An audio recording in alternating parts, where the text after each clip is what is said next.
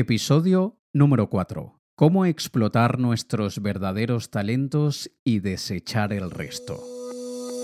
Hola, ¿qué tal? Te habla Alex Kay y quiero darte la bienvenida a este podcast donde te hablaré, en mis propias palabras, de todo un poco lo relacionado con el estilo de vida del emprendedor, negocios digitales, crecimiento personal y cualquier cosa que nos ayude a arrasar y a causar un impacto positivo en este mundo.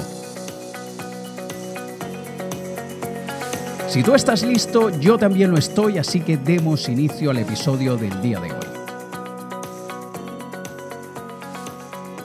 Buenas, buenas, ¿qué tal? Bienvenido, bienvenida una vez más a este nuevo episodio de mi podcast, donde siempre intentaré compartir contigo lo que a mí me ayuda de una forma u otra a trabajar por mis metas, a conseguir mis objetivos y a alcanzar lo que me propongo.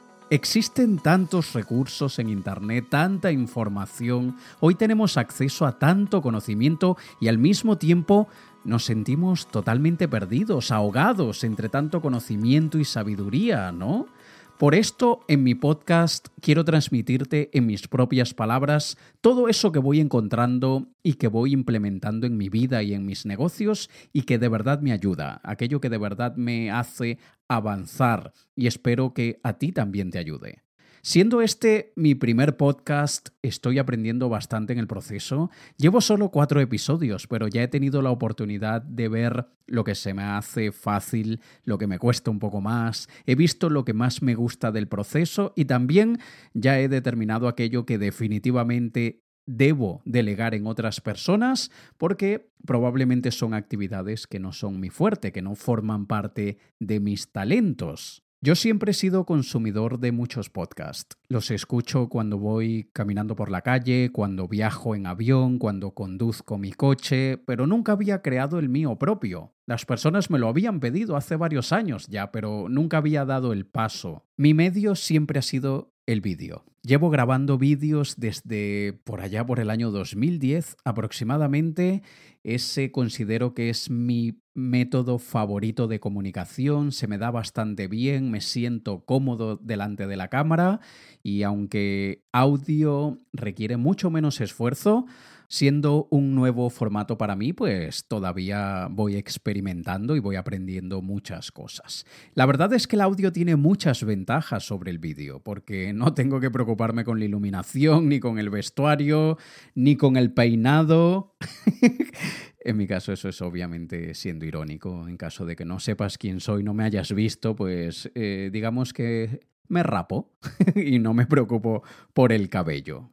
Así que nada, grabando un podcast es solo definir aquello de lo que voy a hablar, sentarme delante del micrófono y comenzar a compartir contigo lo que tengo en mi mente sobre ese tema. Y el tema de hoy, cómo explotar nuestros verdaderos talentos, surgió mientras leía un artículo en la revista Forbes. Yo cuando decidí crear este podcast, justamente lo hice eh, en un momento en el que dije, yo a diario leo tanto y me voy exponiendo a tantas cosas, voy experimentando muchísimo. A mí me gusta probar las cosas y voy encontrando muchas cositas que funcionan, muchas otras que no funcionan, al menos en mi caso y con lo que yo he intentado. Y te digo que yo soy una de aquellas personas que no se conforma con uno o dos intentos y luego digo, eso no funciona.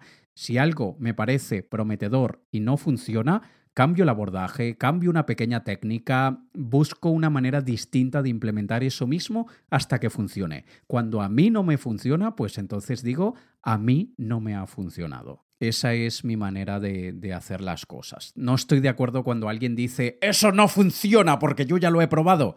Bueno, no, en mi caso yo digo, eso a mí no me ha funcionado. Puede que a otros sí, no estoy echándole la culpa al método, a la técnica, a la teoría, a, lo que sea. Yo digo, en mi caso no he sabido hacerlo funcionar. Ya está. Pero bueno, esta es una de aquellas cosas que he encontrado, he probado y ya llevo algún tiempo trabajando en esto porque es algo que a mí sí que me rondaba mucho la cabeza ¿será que estoy haciendo lo que realmente debo estar haciendo? ¿Será que ¿Será que estoy perdiendo mi vida en una carrera errada?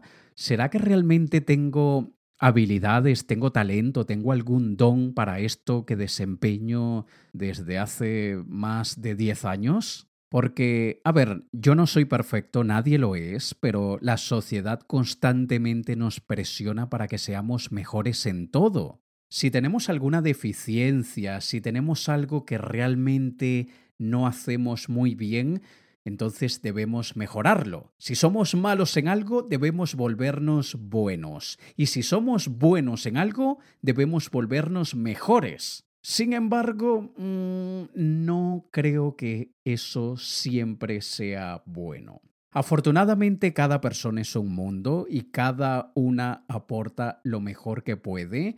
Otras ni tanto.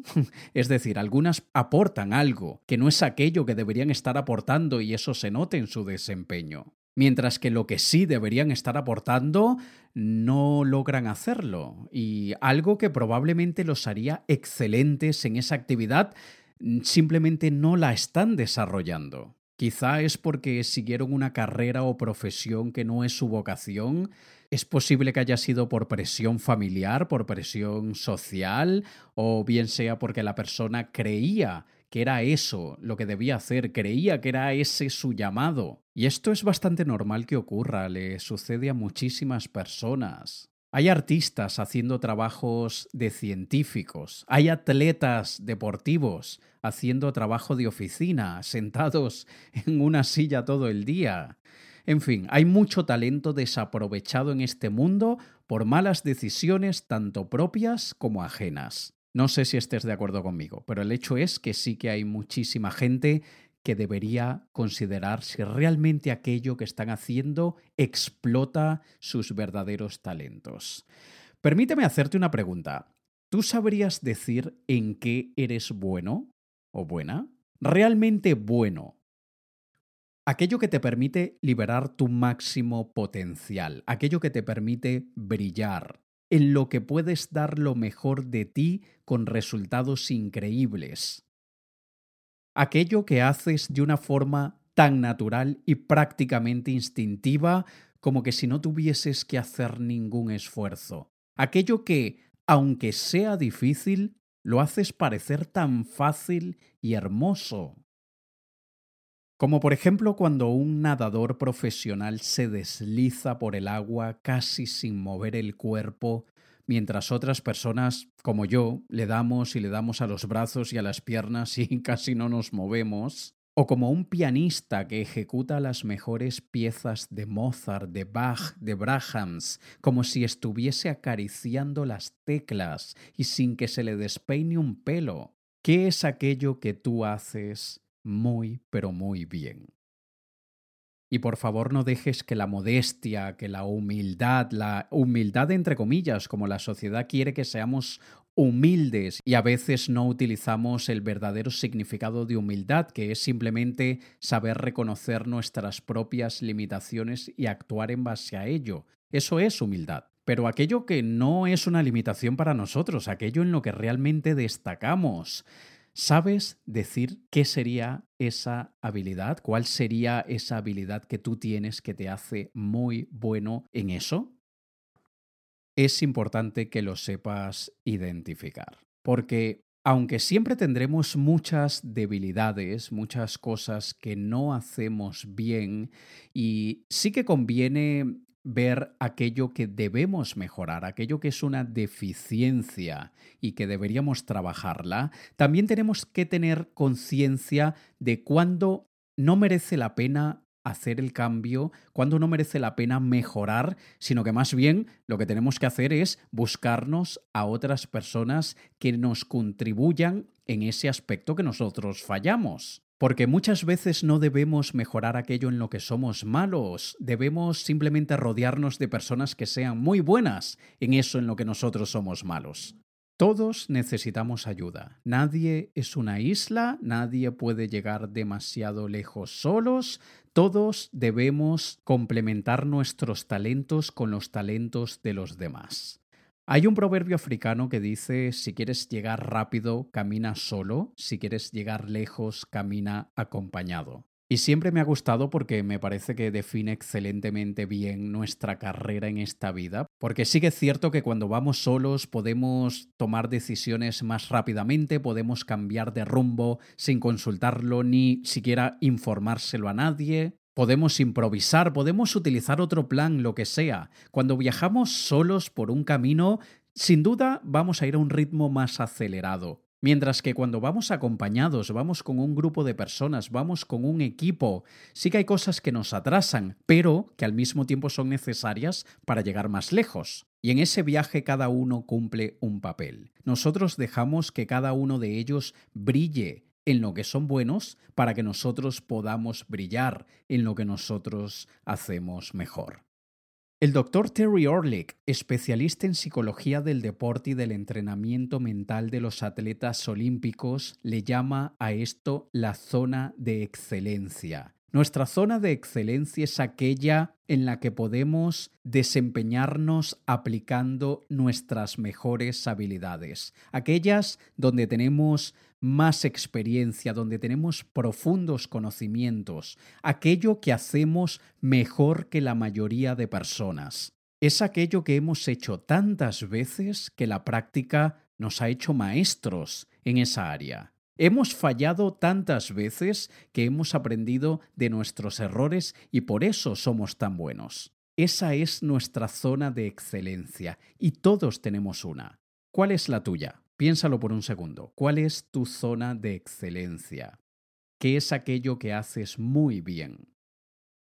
En mi caso, como he mencionado anteriormente, una de ellas es la grabación de vídeos, la comunicación oral, transmitir mis ideas, mis pensamientos, mis conocimientos a través de vídeo. Y a ver, yo no soy cineasta ni soy productor de televisión, pero el tipo de vídeos que grabo, que son vídeos para Internet, pensados en el medio Internet, y bien sea para promocionar mi marca personal de Alex Kay, como para compartir información o para vender mis productos, lo que sea, yo considero que lo hago muy bien. Llevo muchos años de experiencia en esto, he cometido muchos errores, me formo constantemente en el área y lo hago mejor que la mayoría de emprendedores que se dan a conocer en Internet a través de vídeos. Esto no quiere decir que sea el mejor, yo no soy el mejor, ni siquiera me considero uno de los mejores. Simplemente lo que hago lo hago mejor que la mayoría de emprendedores que lo intenta. Para mí la comunicación oral se me da muy natural, hablar delante de una cámara se me da muy natural, mientras que para muchos emprendedores es un suplicio, un martirio y les cuesta un montón. Así que en mi caso, la comunicación oral delante de una cámara se me da muy bien, esa podría ser una de mis zonas de excelencia. Ahora, ¿cuál es la tuya? ¿La tienes? ¿Sabes identificarla? Sin embargo, hacer aquello que esté dentro de nuestra zona de excelencia no necesariamente nos hace felices. Hay personas que son excelentes limpiando pescado en el supermercado, porque llevan varios años haciéndolo todos los días, y aunque son excelentes en ese trabajo, no están contentos. Lo mismo sucede con muchos deportistas, son excelentes en su disciplina, porque practican varias horas al día, entrenan a diario, pero no están contentos, sienten que les falta algo en la vida y por eso es que es tan común que muchos deportistas a veces en el auge de su carrera deciden retirarse, porque simplemente aquello que están desempeñando en su zona de excelencia no los hace feliz. ¿Por casualidad sientes que es tu caso? ¿Por casualidad eres muy bueno en algo, algo que te permite desarrollarte en tu zona de excelencia, pero no te hace realmente feliz? Gay Hendricks, el psicólogo, escritor y profesor estadounidense, en su libro The Big Leap o El Gran Salto, describe otras tres zonas, además de la zona de excelencia. La primera zona que él describe es la zona de incompetencia. Es aquello que no entendemos, aquello en lo que no tenemos suficientes conocimientos, no tenemos las habilidades necesarias para hacerlo bien. Somos extremadamente mediocres en el desempeño de esas actividades que se encuentran dentro de nuestra zona de incompetencia. La segunda zona que Hendrix menciona es la de competencia, la zona de competencia, donde hacemos el trabajo de una manera eficiente, suficientemente bien. Sin embargo, hay muchísimas otras personas que son mejores que nosotros o probablemente muchísimas otras que son tan eficientes como nosotros en esa área lo que hace que seamos totalmente dispensables, que no tengamos nada de especial, no nos destacamos de ninguna manera en esa zona de competencia. La zona de excelencia, como ya te decía, es aquello que haces estupendamente bien, superas las expectativas, eres superior a la media, has llegado a ese nivel con los años de práctica, de conocimiento y de experiencia. Esa es la tercera zona que describe Hendrix. Pero luego tenemos la cuarta zona, que es la zona de genio, o también conocida como la zona de genialidad. Es en esta zona donde hacemos no solamente aquello en lo que somos buenos y en lo que tenemos mucha práctica, sino también aquello en lo que tenemos talento natural. Son aquellas habilidades innatas que tenemos, que no han requerido demasiada práctica, aquello que nos sale solo. Por ponerte un ejemplo, probablemente conocerás a alguna persona que toca un instrumento musical muy bien porque practica bastante, invierte muchas horas al día practicando. Mientras que hay otros que con tan solo unos pocos minutos de práctica al día llegan al mismo nivel de aquellos que practican muchas horas diarias. Una persona toca la guitarra excelentemente bien porque pasa 4, 5, 6 horas al día practicando, mientras que otra coge la guitarra 20, 30 minutos al día y toca igual de bien que el otro porque probablemente se le hace más fácil, tiene la facilidad, tiene un talento innato en ese instrumento. La zona de genio o de genialidad es aquella donde la inspiración nace sola, sin ningún tipo de ayuda ni esfuerzo. Y las personas más exitosas del mundo se mueven en esta zona de genio. En la entrevista con la revista Forbes que leí, Hendrix dijo, la mayoría de personas exitosas trabajan dentro de la zona de excelencia, la zona en la que tienen excelentes habilidades adquiridas a través de la práctica y la experiencia, pero generalmente son muy infelices, están descontentos con su vida, no tienen gusto ni satisfacción por lo que hacen. Mientras que la zona de genialidad es aquella en la que trabajan con gusto, prácticamente sin ningún esfuerzo, son buenos y se vuelven mejores con la práctica. Pero a diferencia de la zona de excelencia, la zona de genialidad les da total satisfacción. Así que obviamente esa esa zona de genialidad que todos debemos apuntar.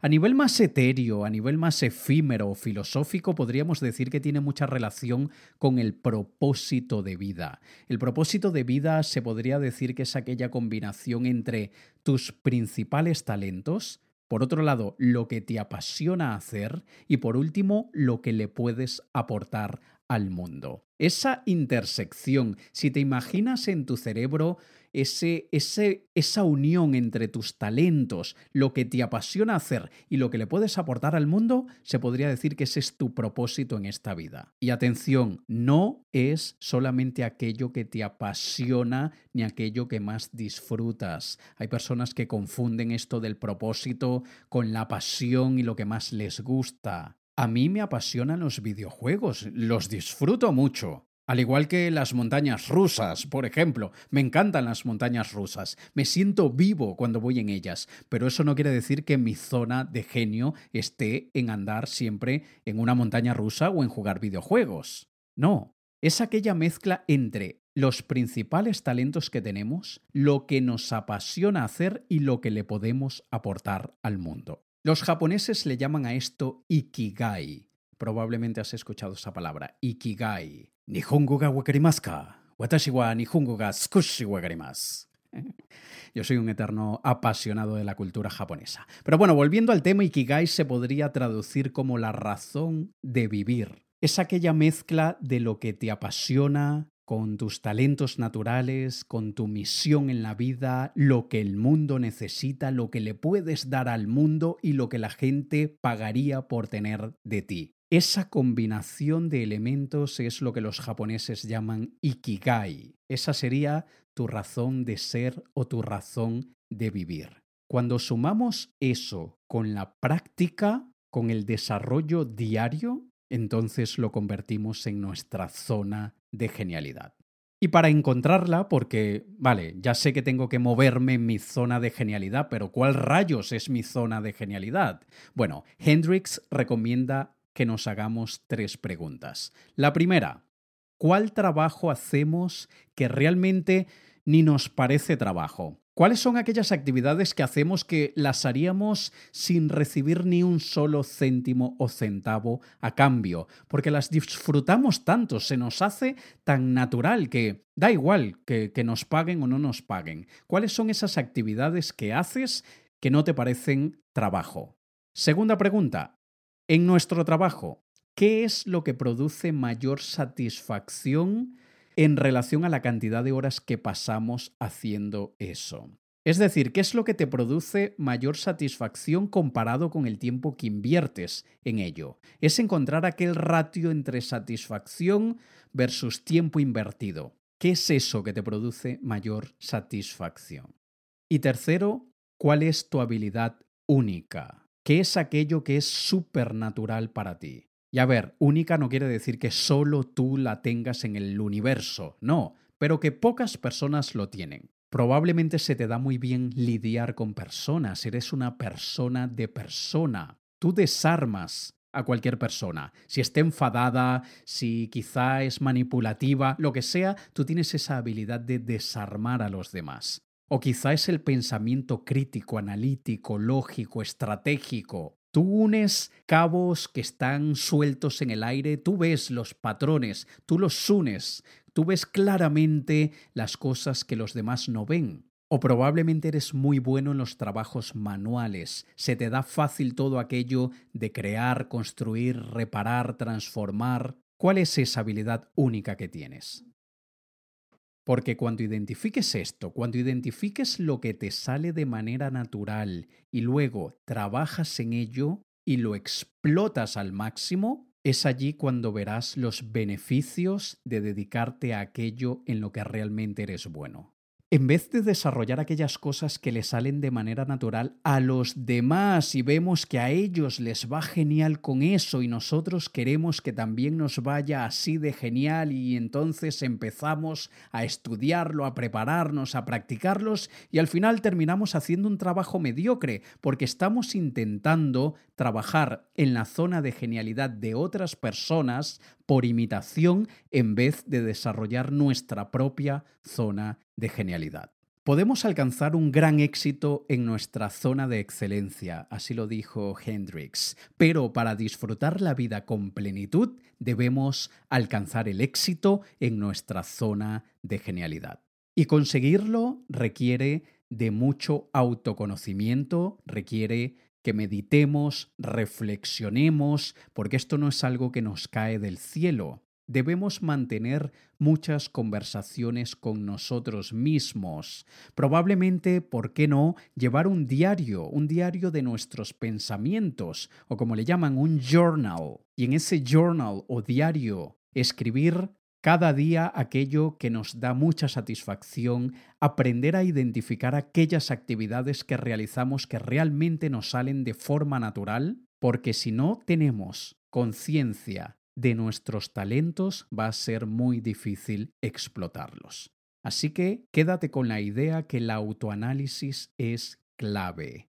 Hendrix recomienda comenzar con 10 minutos al día luego pasar a 15 minutos diarios y luego ir aumentando ese autoconocimiento, esa reflexión, esa conversación que tienes contigo mismo y llevar un registro de cada actividad que hagas que te guste, te apasione, te dé toda la satisfacción que quieres y al mismo tiempo que le aporte algo al mundo. Experimenta mucho, muchas cosas distintas, recopila información. La única manera de encontrar aquello que queremos, aquello en lo que realmente somos buenos, la única manera de identificar nuestros verdaderos talentos es a través de la experimentación. Experimenta muchas cosas distintas, lleva un registro de ellas y verás que poco a poco vas a encontrar tu zona de genialidad.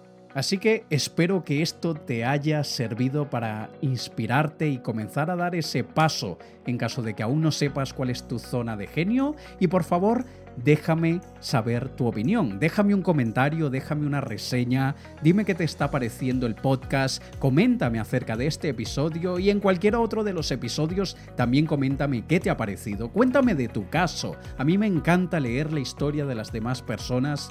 No siempre tengo tiempo de responder a todos, pero hago lo mejor que puedo para responder siempre que, que el tiempo y las responsabilidades me lo permiten.